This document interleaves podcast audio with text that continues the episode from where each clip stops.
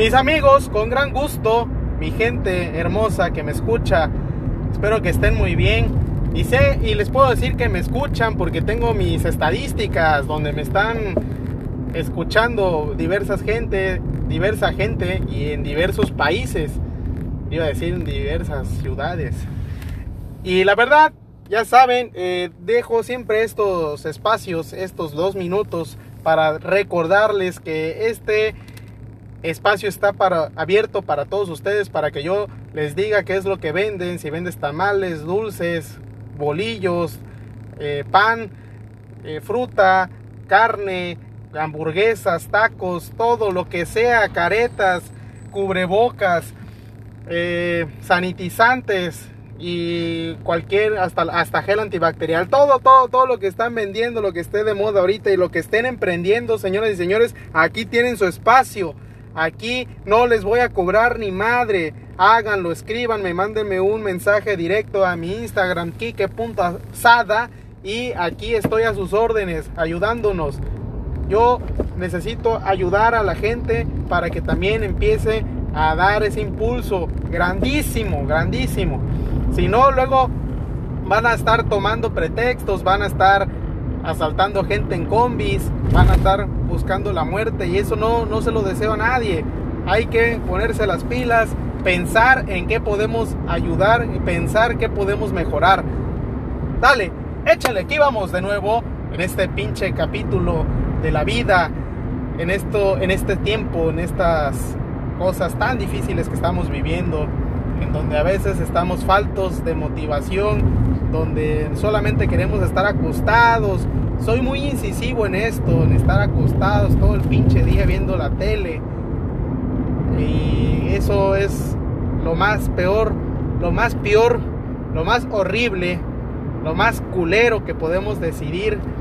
La verdad, hoy quiero acordarme de, de las cosas, de las cosas que quería hacer de grande.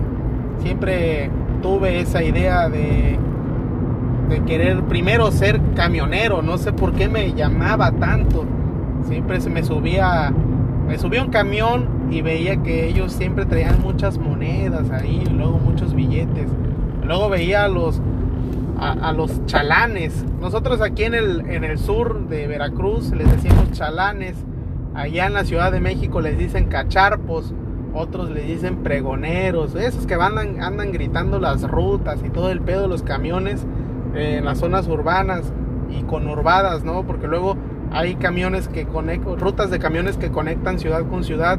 Entonces, pues es habitual, ¿no? Escuchar al cacharpo, como le dicen en la Ciudad de México, o al chalán, eh, gritar cada una de las rutas.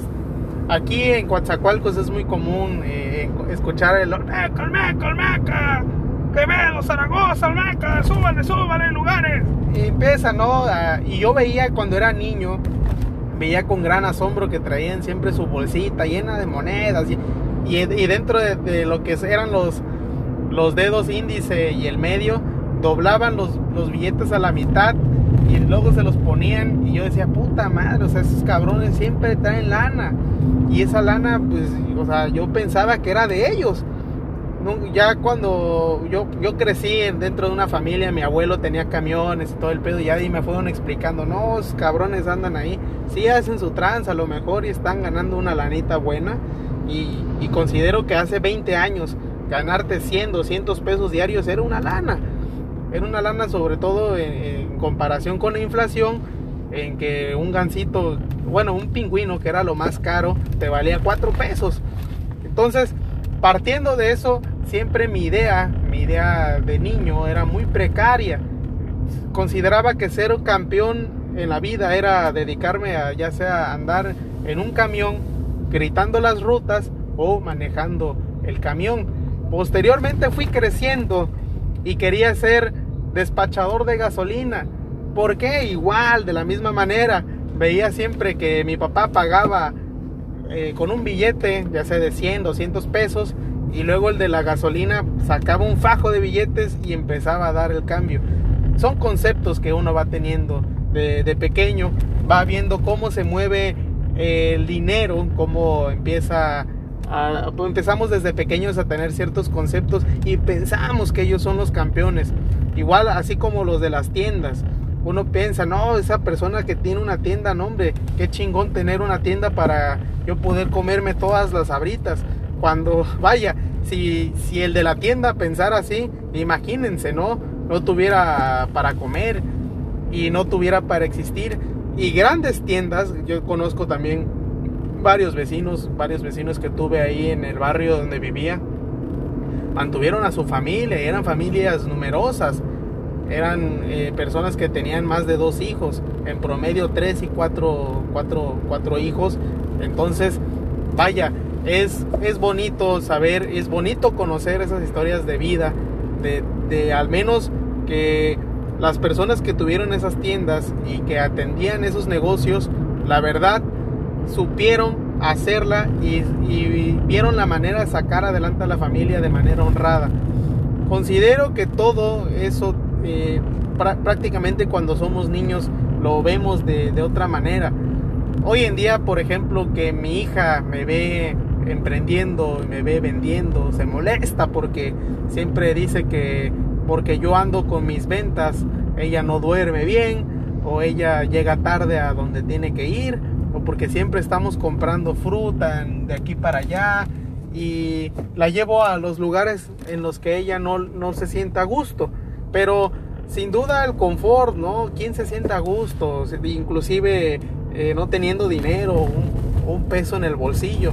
Hoy en día las cosas están un poco difíciles y también no podemos dejar que nuestros hijos caigan o nos dejen, no, nos, vaya, no debemos dejar que nuestros hijos también nos vean con esa preocupación de que porque en un momento ellos se llegan a preguntar, oye, bueno, tú que ya no trabajas, tú ya no estás haciendo nada de tu vida, te la pasas de huevón todo el día aquí en la casa, porque ellos son los primeros en darse cuenta cuando uno siempre andaba en chinga y luego de repente ya van uno, o sea, una semana, dos semanas, de, de, después de ahí se vuelve un mes, dos meses, hasta tres meses que te ven ahí de huevón en tu casa y simple y sencillamente uno debe de encontrar esa manera también de practicar y pregonar y dar el ejemplo, ¿sí? Haciendo las cosas. Siempre dar el ejemplo es la clave de todo. Entonces, considero que un buen ejercicio, mis amigos, así como yo les estoy comentando, de las profesiones, muy respetadas profesiones, la verdad ya hoy en día admiro a las personas que trabajan en el servicio urbano, el servicio de transporte urbano de mi ciudad y de las demás ciudades del mundo, porque estas personas se levantan muy temprano y prácticamente hay veces las condiciones en las que ellos eh, prestan sus servicios no son las idóneas. Entonces debemos debemos de darles el mejor ejemplo a nuestros hijos, debemos de llevarlos a que tengan esa ambición, a que tengan sin duda esa curiosidad por descubrir qué es lo que quieren ser de grandes. Yo hoy en día, por ejemplo, si se me diera la oportunidad de manejar un camión o de ser trailero, que también en algún momento me interesó, créame que con mucho gusto lo haría y sin la menor vergüenza. La verdad que vergüenza robar y que te dejen encuerado, tirado ahí en la calle y que después ah, y que después se haga un show por todo eso. Eso es aberrante. Para mí lo peor que hay en la vida es robar. Por eso se castiga tan duro el problema del robo en, los códigos en los códigos penales. Sí, las leyes son algo duras en ese aspecto y es muy muy aberrante en lo personal. Odio, odio el hecho, el odio conocer de personas que les hayan robado, sea cual sea la causa o el motivo. Y la verdad, ahora sí que cuando uno tiene la necesidad, busca, debe de buscar la manera.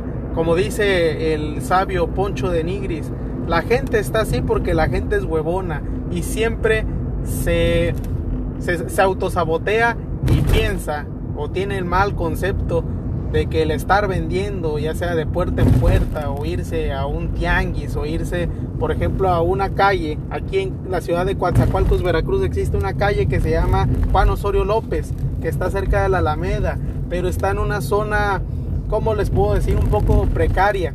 Pues a mí no me daría pena irme a vender ahí, mis amigos. Con tal de ganarme unos pesos honradamente, yo soy capaz de ir a todos lados. Me arrastro por una moneda. ¿Por qué?